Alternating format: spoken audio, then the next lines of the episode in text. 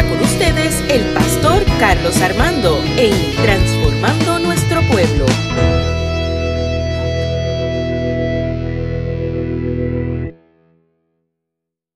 Este que es tu pastor Carlos Armando y gracias por compartir en mi página, por estar conmigo en esta noche eh, de adoración, alabanza a nuestro Dios y de reflexión. Y reflexión, quiero compartir una reflexión eh, que la he titulado Ahí está nuestro Dios.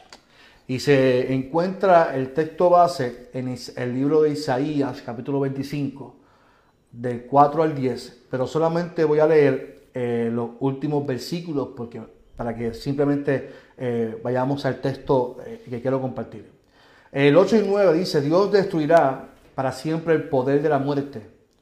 Dios secará las lágrimas de todos y borrará la vergüenza de su pueblo en toda la tierra. Ese día se dirá, ahí está nuestro Dios, en Él confiamos y nos salvó. Gritemos de alegría porque, porque Dios nos ha salvado. Dios ha jurado que así será. Qué, qué palabra poderosa que nos muestra el texto de Isaías. E Isaías, cuando leemos el texto, eh, a mí me encanta Isaías porque Isaías, eh, cuando uno lee el libro de Isaías, uno tiene que leer los primeros capítulos para darse cuenta que el profeta tiene un conflicto con él mismo. Cuando él comienza el libro, eh, el libro de Isaías, Isaías comienza juzgando a todo el mundo. Hay de ti, hay de ti porque eres hombre pecador, hay de ti pueblo. Constantemente sus palabras eran de juicio y castigo para las personas que vivían en el pueblo. Pero dice eh, en el capítulo 6 que cuando hubo un momento de crisis, Isaías vio al Señor. Y dice que cuando murió el rey de Usías, vi yo al Señor. Y dice que estaba sentado en un trono alto y sublime y que sus faldas eh, rodeaban el templo. Y qué bueno que su presencia está siempre en todo lugar. Lo interesante de, esa, de esa, texto de Isaías, en los primeros capítulos, hasta el capítulo 6, es que cuando él se encuentra con el Señor, ahora él no dice, hay de ustedes, hay de ti, al pueblo Ahora él dice, ay de mí, que soy hombre pecador, inmundo de labios, impuro de labios. Y es bueno saber esto porque mayormente nosotros juzgamos a las personas. Y juzgamos, ay de ti que estás en pecado, ay del pueblo de Puerto Rico que está viviendo en pecado, ay de cada persona constantemente nos pasamos la vida señalando y juzgando al pueblo, pero, al pueblo, pero no es hasta que nos enfrentamos a ese Dios que Dios cambia nuestro mensaje que Dios cambia nuestro lenguaje. Y cuando nos enfrentamos a Dios y tenemos un encuentro con Dios, ahora no se basa en ay de ti, sino en ay de mí. Ay de mí que soy impuro de labios. Y dice el texto que en el momento que Isaías se encontró vulnerable ante Dios, el, el ángel, el querubín, pasó un carbón encendido sobre sus labios y que de ahí en adelante su mensaje fue cambiado. Ahora ya no vemos a un Isaías que está constantemente juzgando a un pueblo, sino ahora vemos a un Isaías que está llevando un mensaje de esperanza, un mensaje profético que levanta el ánimo, que levanta la moral, pero que levanta sobre todas las cosas la presencia de Dios en el pueblo. Y vemos en el capítulo 11, que es el que estamos, 25, perdón, en el capítulo 25, vemos que Isaías está cantando un cántico de alegría, de celebración, porque Dios está cumpliendo la promesa en la vida del pueblo. Estamos hablando de un pueblo que vivía en opresión, a un pueblo que vivía oprimido por el gobierno, un pueblo que vivía oprimido. De hecho, él le llama tirano al pueblo porque abusaban del poder para adquirir posesiones, adquirir dinero. Así que se abusaba de los pobres, de los marginados. vemos un texto muy similar a lo que usted y yo estamos viviendo. A este texto se le llama como un salmo porque es un cántico de alegría por la promesa enmarcada. Mira cómo comienza el versículo 1. Oh Jehová, tú eres mi Dios, te exaltaré, alabaré tu nombre porque has hecho maravillas. Las maravillas Se refiere que son todos esos actos de justicia que Dios ha hecho por el pueblo. Dios ah, constantemente estaba haciendo justicia a un pueblo oprimido. Por lo tanto, había una razón por la cual alabar y glorificar el nombre del Señor. Dios mío, te alabaré. Eso es un salmo, eh, es un salmo en el libro de Isaías. Un cántico, no me refiero a un salmo, es un cántico de celebración. Dice el versículo 2, como indicamos en el capítulo anterior, dice el texto, tú has convertido la ciudad en un montón de escombros, la ciudad fortificada en ruinas. Así que Dios había cogido a los políticos, al sistema de gobierno y los había derrumbado. Dios había destrozado la gente que está cometiendo corrupción y había derramado bendición y justicia a un pueblo oprimido. En el versículo 8 termina este salmo diciendo, destruirá la muerte para siempre. El Señor Jehová enjugará toda lágrima en todos los rostros, tras descubrir el velo del duelo y dolor que ha oculto el rostro doliente de todas las naciones. Esto significa, hermano y hermana que, me estás escuchando, que Dios había cumplido la promesa en el pueblo de Israel el pueblo de Israel había sido oprimido y Dios estaba haciendo justicia y el, eh, Isaías estaba cantando de alegría. Nuestra realidad, nuestra realidad, comparando nuestra realidad con la realidad del pueblo de Israel, en un momento dado el pueblo sufrió, pero ahora están cantando.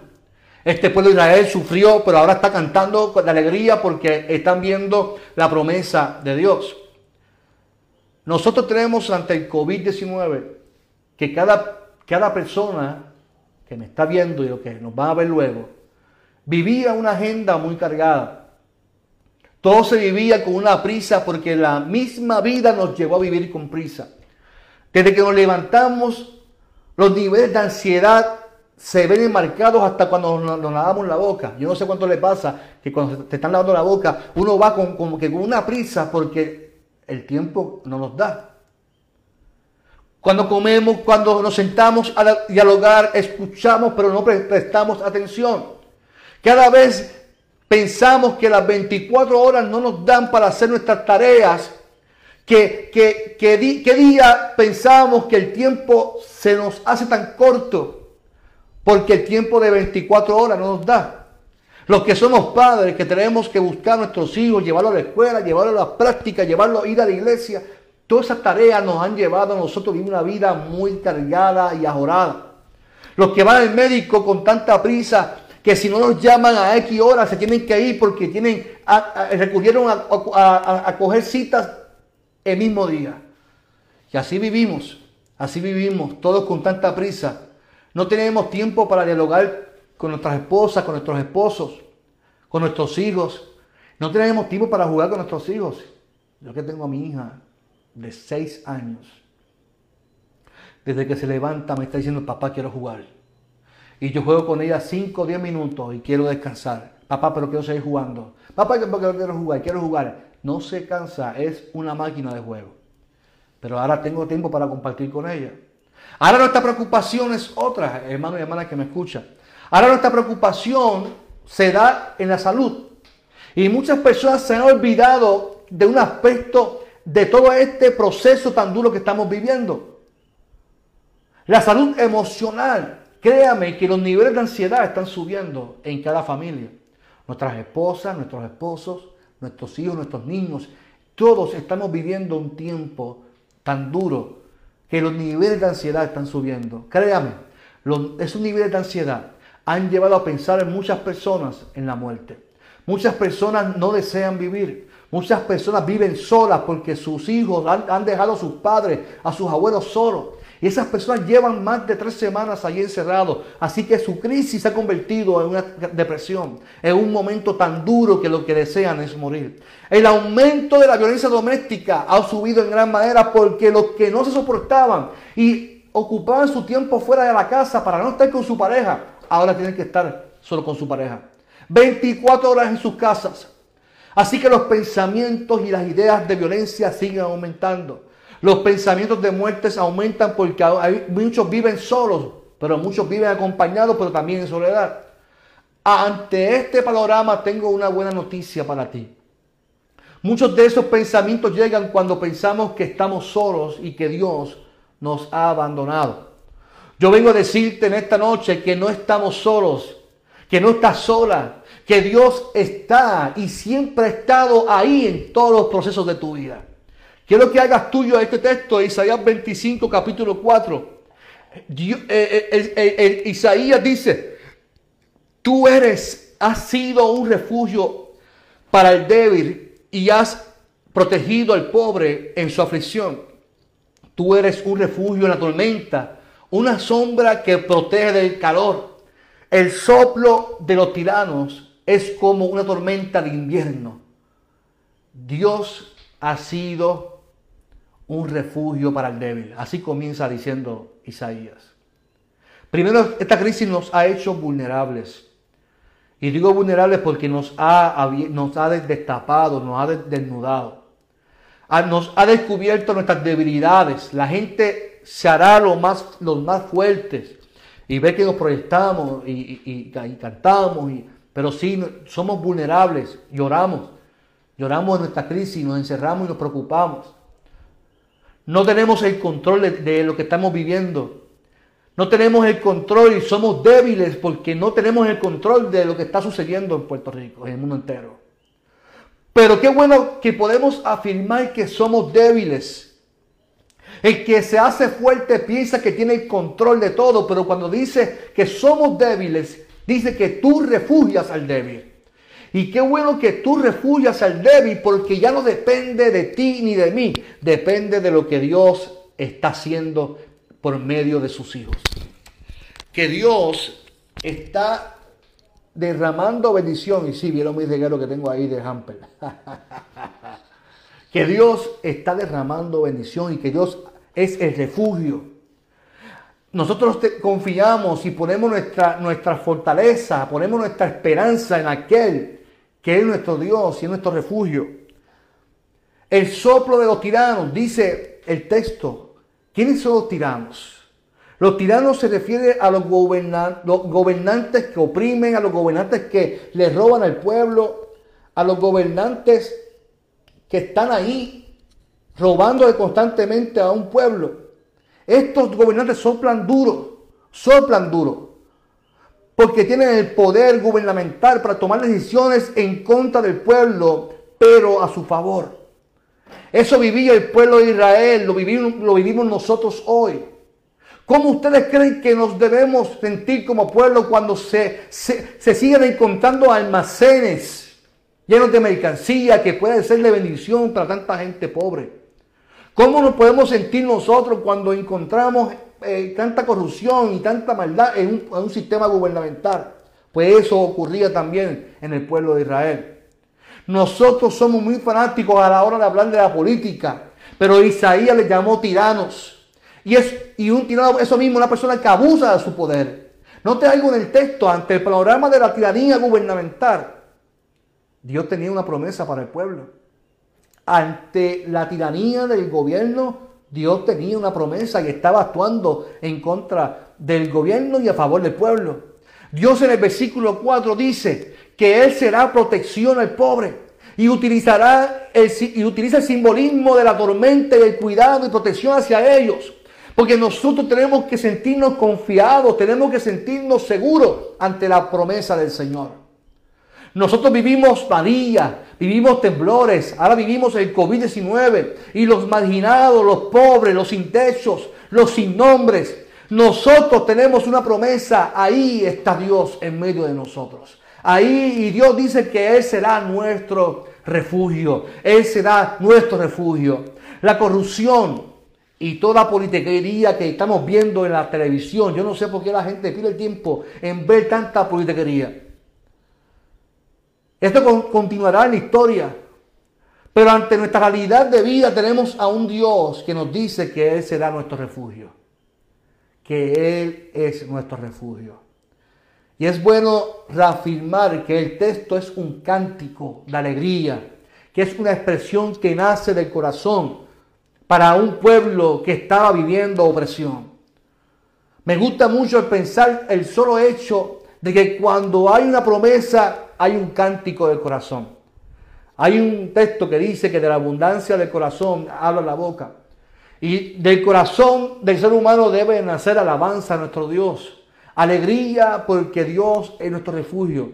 No es que dejemos de, preocuparnos y de estar alertas, pero debe existir una confianza plena de que Dios está obrando, a pesar de ver lo contrario en nuestro Puerto Rico. Dios está haciendo algo maravilloso y Él es nuestro refugio, nuestra salvación. Cantarle alegría, adorarle por su grandeza y porque hará todo lo posible en medio de nuestra crisis. Hoy quiero que cantes de alegría ahí donde tú estás en tu casa. Ahí que me estás viendo en tu casa. Canta alegría. Hoy quiero que alabes a Dios porque Él tiene una promesa para ti. Y la promesa es la siguiente, dice el texto. Dios destruirá para siempre el poder de la muerte. Dios secará las lágrimas de todos y las borrará, borrará la vergüenza de su pueblo en toda la tierra. Ese día dirá el pueblo, ahí está nuestro Dios. En Él confiamos y nos salvó. Gritemos de alegría porque Dios nos ha salvado. Dios ha jurado que así será. Hoy quiero que ante tus preocupaciones, hermano y hermana que me estás escuchando, hoy quiero que ante tus preocupaciones y nuestro, y nuestro cuidado en lo que vivimos, Dios promete, Dios promete que Él destruirá para siempre el poder de la muerte. Y yo creo que ese, eso lo vimos y lo experimentamos, lo recordamos la semana pasada, cuando recordamos la muerte de Jesús en Viernes Santo. Ahí Dios derrotó la muerte por medio de Cristo. Por lo tanto, la promesa está cumplida. Dios derrotó la muerte. Dios venció la muerte. Dios te va a bendecir porque Él ha vencido la muerte. Él tiene cuidado de ti. La, la, semana pasada recordamos eso. Nosotros tenemos y servimos a un Cristo vivo y poderoso. Servimos a un Cristo poderoso. ¿Cuánto dicen amén? Hoy quiero que celebren la vida, que gritemos de alegría, que nuestro Dios nos ha salvado por el medio de Cristo. Qué bueno saber que Dios cumple su promesa. Y hoy quiero que te aferres a Cristo, que te aferres a esa esperanza viva que es Dios, que estuvo con el pueblo, que está con nosotros y para, la mañana también siempre estará con su pueblo. El texto habla de refugiarnos y quiero terminar con esto. Una roca siempre es un lugar de refugio. Una roca siempre es el lugar de refugio, de salvación. Cuando ocurren catástrofes, cuando las inundaciones, la gente busca las partes más altas como medida de seguridad. Isaías alaba la grandeza de Jehová comparándola con la roca de la eternidad. Cristo es nuestra roca, Jehová es nuestra roca. Dice el texto, que Jehová es nuestra roca, por lo tanto nosotros nos refugiamos en la roca de la eternidad que es Cristo Jesús. Dios es nuestro refugio, nos refugiamos en la roca, estamos parados en la roca, Cristo es la roca. Así que nosotros nos refugiamos hoy en esa salvación de Cristo Jesús. Hoy nos refugiamos y decimos y afirmamos, qué bueno que ahí está nuestro Dios. Nuestro Dios está ahí en tu casa. Tu Dios está ahí en tu casa, con tu familia. Ahí está Dios. Con la gente que está en el hospital, ahí está Dios. Con la gente que está enferma, que está batallando con su vida, ahí está Dios. Nuestro Dios siempre está ahí. Hoy quiero que deposites tu confianza en el Señor. Te sientes ansiosa, te sientes ansioso. Piensa que no puedes más. Piensa que el mundo se te está derrumbando ante lo que estamos viviendo. Créame que esto no va a terminar en dos semanas. Nuestro estilo de vida ha cambiado totalmente. Nuestro sistema de, higiene, de seguridad va, a cambiar totalmente. Ya eso de congregarnos en las iglesias, eso va a cambiar. La gente no puede estar unida en multitudes de personas. Eso no significa que Dios nos ha dejado. De hecho, en la antigüedad, los cultos hacían en las casas. Yo quiero que usted entienda algo muy importante. Dios está contigo y quiere que tengas paz. Que tu ansiedad la depositemos en las manos del Señor. Que pongamos esta crisis nuestra mente, eh, la pongamos en las manos del Señor. Ocupa tu pensamiento en que Dios está ahí. Ocupa tu pensamiento en agradecer que Dios te da paz y que está en medio de tu familia. Que está en medio de tu familia, en medio de tus hijos, de tus hijas, en medio de tu esposo, de tu esposa. Declara que Dios está ahí, porque ahí está nuestro Dios. Yo quiero que hoy, así como dice esta canción, adoremos a nuestro Dios. Y esta canción es poderosa. Dice que Dios nos dará la victoria. Que Dios nos dará la victoria.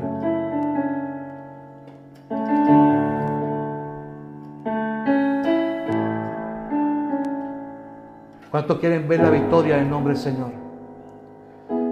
no prosperará el arma forjada. La oscuridad no prevalecerá. Porque el Dios que sirvo siempre triunfará. Mi Dios nunca fallará. Mi Dios nunca fallará.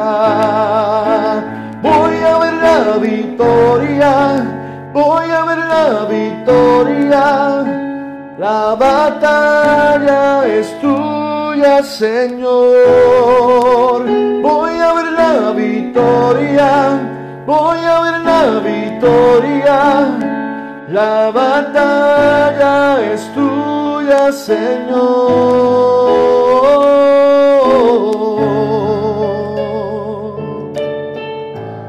Señor.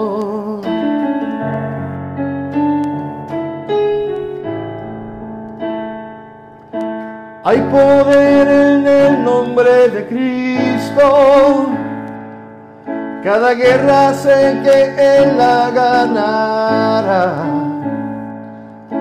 Nunca huiré de los gigantes sé cómo terminarán. Oh, sé cómo terminarán.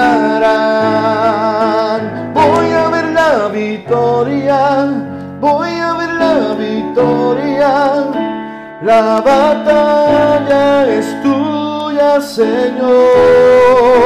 Voy a ver la victoria, voy a ver la victoria la batalla es tuya, Señor.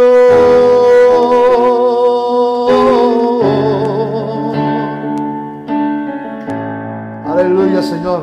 Que cada hermano y hermana pueda ver la victoria en el nombre poderoso de Jesús. Oro en esta hora, Padre, en el nombre de Jesús. Te doy gracias por tu presencia, gracias por tu amor. Y gracias porque me has prestado a estos hermanos que están viendo hoy este video. Te pido que hoy ellos puedan declarar la victoria en el nombre poderoso de Jesús. Que hoy podamos afirmar que tú estás en medio de nosotros.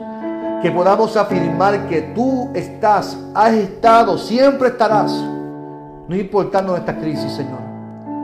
En el nombre poderoso de Jesús, Señor que hoy cantemos con alegría, que nos, acostemos descansando en tu promesa de que ahí tú estás, Señor. Ahí tú estás en medio de nosotros. Y vamos a ver la victoria. Vamos a ver la victoria en el nombre poderoso de Jesús. En el nombre de Jesús. Voy a ver la victoria. Voy a ver la victoria.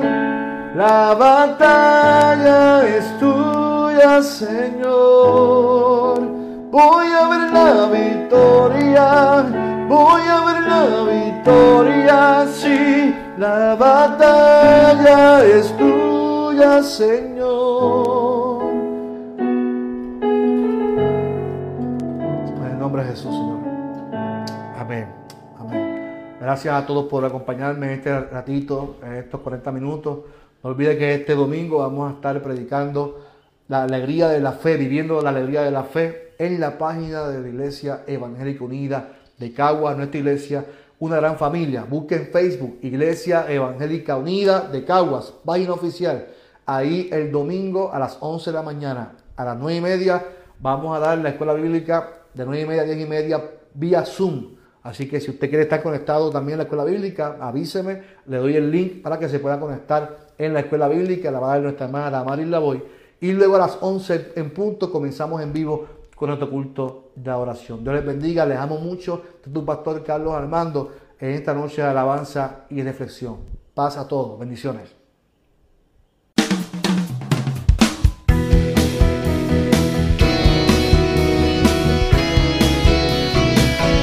Esto fue Transformando Nuestro Pueblo con el pastor Carlos Armando.